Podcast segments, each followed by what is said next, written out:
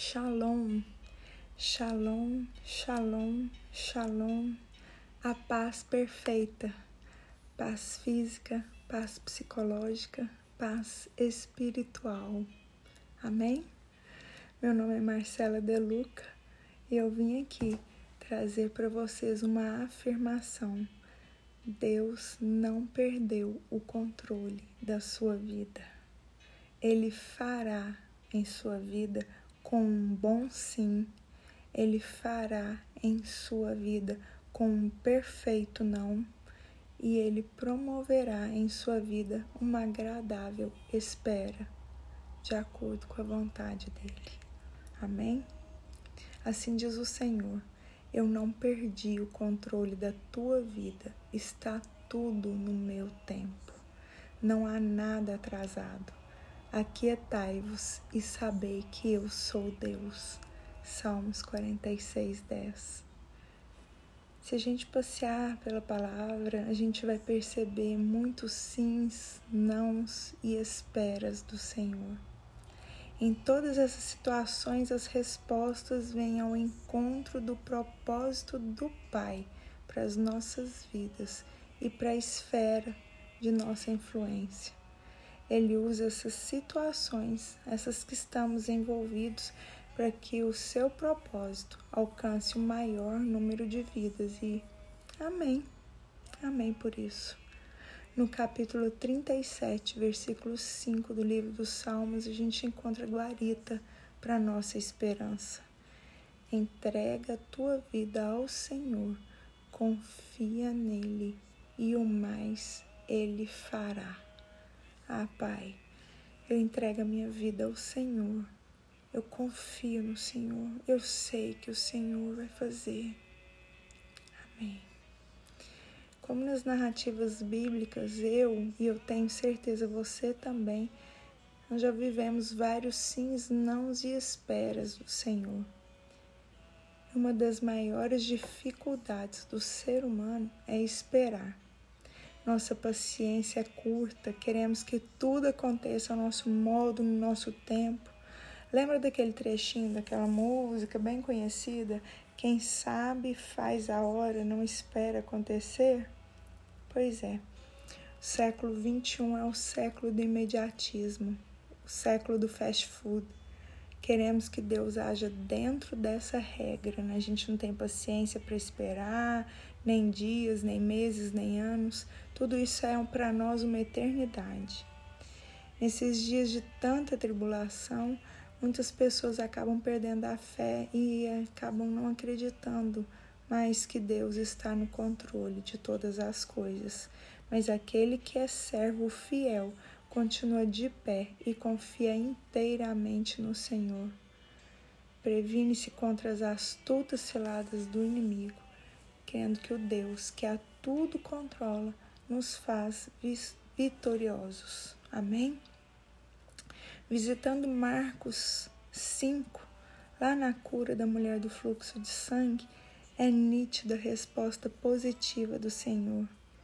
Se o nosso pedido de oração estiver concordando com a vontade de Deus, com seu propósito, certamente a resposta do Senhor será sim pois já estamos pedindo algo que foi prometido por Deus. Acima do desejo humano está a vontade do Senhor. Quando pedimos algo que faz parte do propósito do Papai, ele reage com um sim. A mulher do fluxo de sangue viu em Jesus a oportunidade única de sua vida. Ela creu que se ao menos tocasse em suas vestes, sua hemorragia seria estancada. Então ela veio por detrás da multidão e tocou na orla das vestes de Jesus e imediatamente foi curada.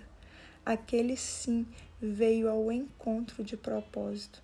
A mulher do fluxo de sangue queria ser curada. Ela cria que Jesus era o Messias e podia curá-la, e ele, por sua vez, quis mostrar à multidão a diferença entre encostar no Mestre e tocar em fé, extraindo assim a sua virtude. A história da mulher do fluxo de sangue nos ensina que a fé é um instrumento para a manifestação do poder de Deus. Através da fé, Cristo curou aquela mulher física e espiritualmente. Creia, creia. Você só toca naquilo que acredita. Amém? Indo para Marcos, nos relatos de Jesus no Getsemane, a gente pode entender o não de Deus através da esperança em Sua bondade, através do trabalho, nos dedicando para um futuro melhor com a graça de Deus que nos sustenta e levando a nossa cruz, que é o propósito do Senhor para as nossas vidas. Jesus diz que devemos levar a nossa cruz todos os dias. A cruz é o maior sinal do propósito de Deus para as nossas vidas. Se você orou por algo e o Senhor disse não, confie que o melhor de Deus para a sua vida não falhará. Jesus Cristo estava há pouco tempo de ser entregue e passar pela dolorosa crucificação e orou ao Pai por duas vezes pedindo que ele o livrasse daquele momento. E Deus respondeu não a Jesus pois a missão dele era morrer naquela cruz. O não de Deus pode ser o melhor para você.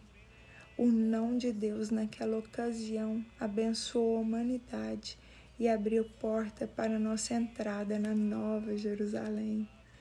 O não de Deus pode fazer parte de um grande propósito do Senhor para nós. Confia nele.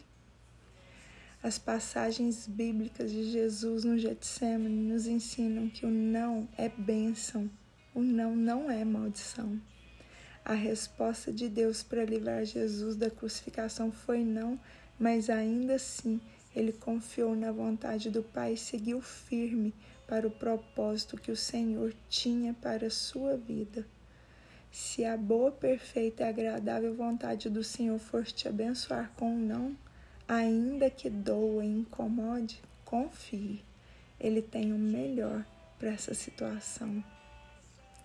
Amém? Por fim, chegando em Gênesis na promessa de Deus a Abrão. Aos 75 anos de idade, a gente fica pensando em aposentadoria, né? aposentadoria, aproveitar a vida, em curtir netos, viajar, comprar uma cadeirinha de balanço, encerrar a carreira. Abraão, aos 75 anos, estava se convertendo, estava começando, recebendo o maior desafio da sua vida. Aos 75 anos, ele estava lá em pleno vigor, produzindo, fazendo peregrinações aceitando os desafios que Deus estava apresentando a ele, os processos. Não há hora, não há tempo, não há idade para Deus chamar você, desafiar você para começar um novo projeto. Deus pode começar algo tremendo hoje aqui com a gente, de cabeça branca, com gente cansada.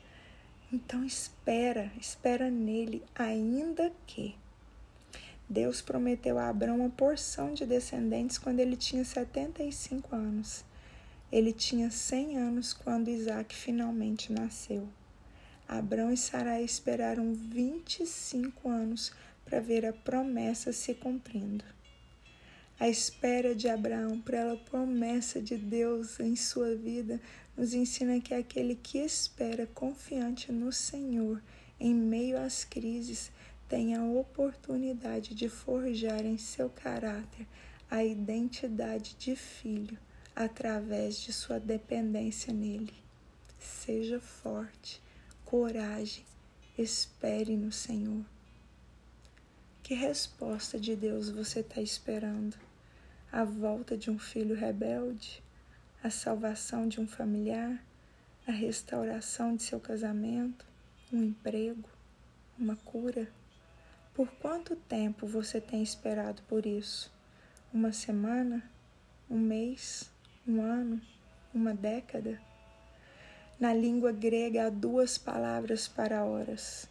Existe a palavra cronos, que é a hora que o relógio marca e que dá origem ao cronômetro. E existe outra palavra grega para esperar, kairos, que também significa tempo mas não é o tempo do nosso relógio, é o tempo de Deus. A confusão que muitas vezes a gente cria é quando juntamos o tempo Cronos com Kairos, como se fossem a mesma coisa. Cronos é o que o meu relógio está marcando aqui, ó. Mas o Kairos só Deus conhece. Tudo que eu preciso saber é que o meu tempo, a minha hora, chegarão e verei as promessas de Deus se cumprindo em minha vida. Deixa Deus abrir a porta do seu carro para você passear, daquele carro que você está esperando. Deixa que Ele abra a porta da sua casa própria para você morar. Deixa que o Senhor escolha o marido, a esposa, o momento certo para você casar.